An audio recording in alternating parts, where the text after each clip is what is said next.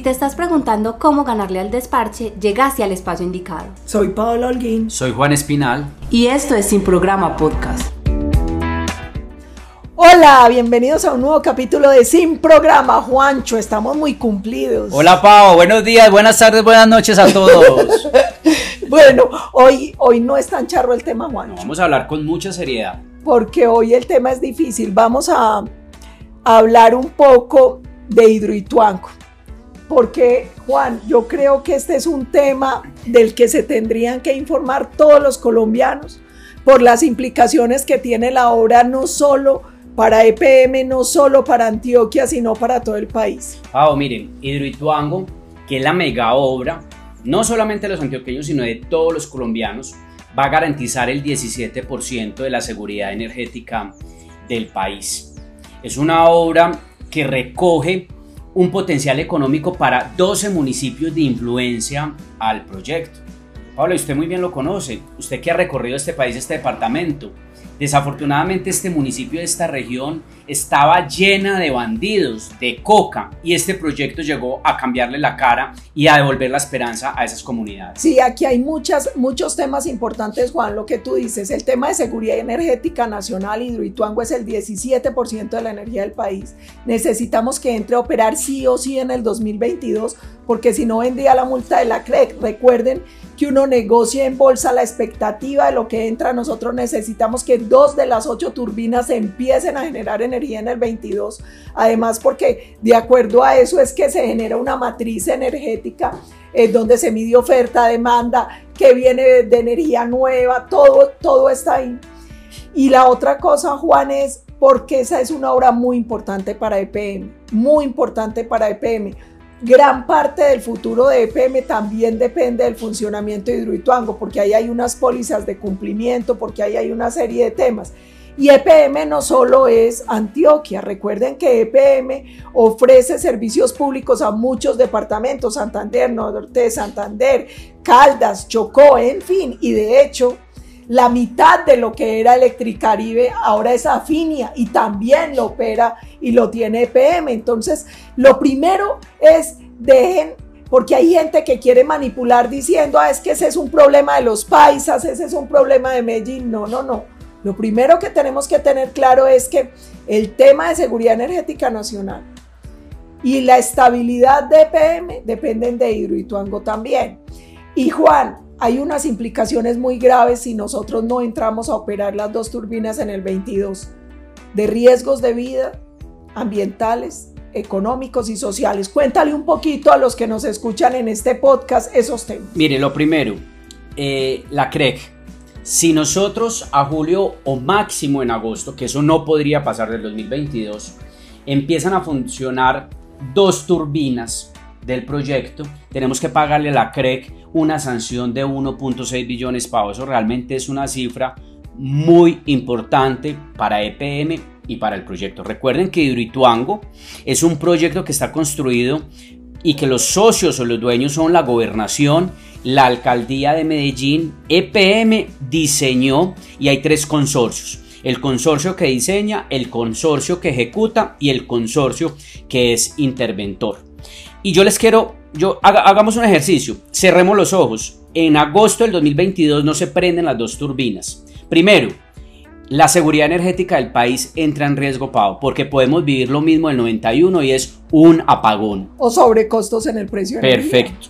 Segundo, el proyecto se paraliza completamente y hay un gran riesgo de que la presa sufra un daño estructural y tengamos una emergencia ambiental que es muy, muy, eh, eh, muy, muy, riesgoso, pero mucho más riesgoso, Pau, que lo que nunca ha ocurrido con el proyecto y es sacrificar vidas, que se hayan sacrificado vidas eh, humanas. De las comunidades aguas abajo. Comunidades aguas abajo, donde tenemos aproximadamente entre 150 mil a 200 mil personas aguas abajo que pueden tener, y ahí hay que aclararle a la gente por qué. Porque cuando se diseñó la presa, Toda el agua del Cauca no era para que pasara por el vertedero, sino por casa de máquinas para producir energía. Se supone que por el vertedero solo pasaba, por ejemplo, en unas determinadas épocas del año. En este momento, por la contingencia, el agua va pasando continuamente por el vertedero. Nosotros no podemos dejar que eso sea de manera indefinida porque la obra no se estructuró para eso. Nosotros necesitamos que el agua empiece a pasar por casa de máquinas donde estarían las turbinas para evitar el riesgo de la infraestructura. Y yo creo que hay algo elemental. Hoy hay un, hay un negocio jurídico, hay una demanda de la alcaldía de Medellín al proyecto de, de. Un, proceso jurídico que realmente está en trámite, pero que está poniendo en riesgo la ejecución de ese 8% que falta para terminar toda la, la obra de Hidroituanco. Y otro dato importante, Pau, Hidroituango no es solamente los antioqueños, porque es que Hidroituango es un proyecto de interés nacional, es un PIN. O sea, la nación, el gobierno nacional, tiene que estar encima del avance a la ejecución y por eso hemos visto al ministro de Minas liderando desde el gobierno nacional que la ejecución sí avance y que el próximo año, en el 2022, se prendan esas dos turbinas. Y yo creo que hay otro elemento fundamental desde el punto de vista jurídico y el cumplimiento de las pólizas. Y es que eh, la aseguradora tiene toda la voluntad y ya ha pagado 250 millones de dólares a, a Hidroituango y quiere reconocer obviamente otro pago importante. Y yo creo, Pau, que con todo el respeto que nos merece la institucionalidad, eh, obviamente eh, el tribunal, porque esto está ante, ante el tribunal, pero también los entes de control que hoy están vigilando a, a Hidroituango, es que tenemos que ser muy responsables en el momento de tomar decisiones, en el momento de decretar medidas cautelares, en el momento de emitir autos que puedan afectar o paralizar la ejecución del proyecto. Sí, ahí hay una cosa importante, Juan, y con todo respeto yo se la recuerdo al Contralor Felipe Córdoba. En febrero de 2019, él dijo que la entrada tardía del proyecto Hidroituango podría afectar a la sociedad colombiana y le podría generar un costo mayor en el valor de la energía. Eh, y mayores tarifas para la gente en todo el país. Y él decía, si hay responsables de malos manejos tendrán que pagar, pero el proyecto debe seguir. Y ahí también nosotros queremos hacer claridad sobre algo. Desde la alcaldía y algunos sectores se viene engañando a Colombia diciéndoles que hay plan B. Es decir, que se podrían cambiar los contratistas y la obra seguiría sin retardo. Eso no es cierto, porque esta es una obra muy compleja de infraestructura, donde se ha trabajado a lo largo de mucho tiempo unos equipos técnicos de manera sincronizada que conocen al detalle la obra. Nosotros hemos estado varias veces en Hidroituango, hemos visitado la obra. De, de hecho, no sé si Juan te acuerdas una vez que fuimos, poco después de superar la contingencia y ver cómo lloraban los ingenieros y las personas y cómo contaban lo que padecieron días y noches seguidos para recuperarla, para salvarla en, una, en un momento tan difícil. Entonces eso no es como prender y apagar un switch, o sea, tratar de cambiar los equipos que están al frente de la obra en este momento generaría un retraso insubsanable económicamente insubsanable por el riesgo que representa del que tú hablabas ambiental, en vidas humanas y en mil cosas eh, de este proyecto. Y yo, y yo también creo, Pau, que nosotros tenemos que hacer un llamado a la responsabilidad política a la responsabilidad política del alcalde, de los concejales, del gobernador, de los diputados, de la bancada de congresistas y también de la política nacional porque aquí hemos visto unos políticos incendiando y tratando de señalar que ese proyecto fue un proyecto montado para, para tapar muertos, inventan una cantidad de mentiras y de mitos que solamente se los creen ellos. Y también hay que hacerle un llamado a esa ONG que está allá en Hidroituango, que Ríos Vivos, que también se han encargado de frenar la obra y en estos bloqueos que se están viviendo ellos han frenado entre dos y tres días las obras. Y miren, todos somos responsables y en las manos de todos, especialmente en la del alcalde, el gobernador y el presidente, con Hidroituango está el futuro de la seguridad energética de los 50 millones de colombianos. Está en las manos de todos el futuro de empresas privadas, de EPM, de los servicios públicos que se prestan pago, como tú decías muy bien, en nueve departamentos, servicios de agua y de energía. Afinia, por ejemplo, lleva siete meses de vida jurídica que está prestando servicios en gran parte de lo que era Electricaribe, llevando servicios públicos de calidad. Y Pau, si se cae PM, Si se cae, perdón, Hidroituango, se cae EPM y se caen todas las filiales de EPM y entraríamos realmente en una crisis en materia de servicios públicos y de seguridad energética a nivel nacional. Así que, alcalde, mucho juicio, póngase las pilas, no se ponga a jugar con el futuro de todos los colombianos en materia de seguridad energética. Sí, ahí hay una cosa, Juan, y es también hay que cuidar a las empresas contratistas y los empleos. No se vale que en plena pandemia en crisis económica, con crisis de desempleo, estemos jugando con el futuro de muchas empresas, con el trabajo de muchos compatriotas y también con la estabilidad financiera de una empresa como EPM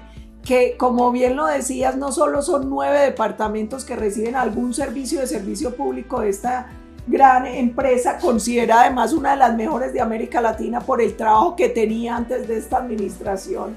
En todo el tema de gobierno corporativo, de innovación, de trabajo en equipo, todo lo que había creado EPM, sino también una cosa bien delicada EPM le gira más de un billón de pesos al año a la alcaldía de Medellín para inversión directa en programas sociales para las comunidades más vulnerables. Si se pone en riesgo la obra y se pone en riesgo la empresa, también se están poniendo en riesgo esos programas que son tan importantes para las comunidades menos favorecidas de esta ciudad. Pau, este año le va a transferir 1.3 billones a la alcaldía de Medellín.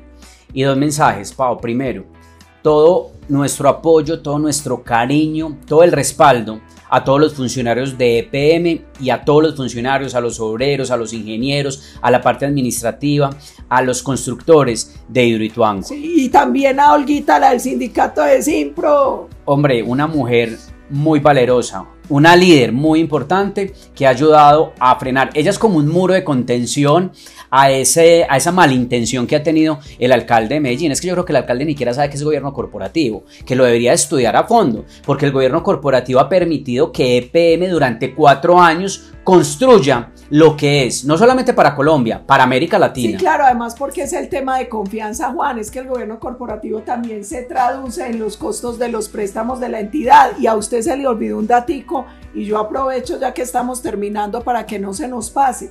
Recuerde que hay unos préstamos del BID en Hidroituango. 5.6 billones de pesos. Y si acelerarían los cobros y se pondría mucho más caro, si no se da un buen manejo y no se garantiza que estas dos turbinas, se lo pedimos, alcalde, gobernador, presidente, necesitamos que las dos turbinas entren a operar en el 2021. Así es, Pau, y yo creo que siempre hay responsabilidades irresponsables de todo tipo, desde el punto de vista jurídico, con el mismo patrimonio cuando uno es funcionario eh, público, pero bueno, yo creo que toda la energía, yo estoy seguro que vamos a sacar adelante a Hidroituango para generar energía y para garantizar la seguridad energética del país, Pau. Así es, este es un tema que tiene que ser propósito nacional, entonces vamos con todo, a prender turbinas en Hidroituango, a salir adelante con EPM, con todas las empresas y a garantizar la seguridad energética de los colombianos. Nos vemos en otro capítulo de Sin Programa. Chao, chao.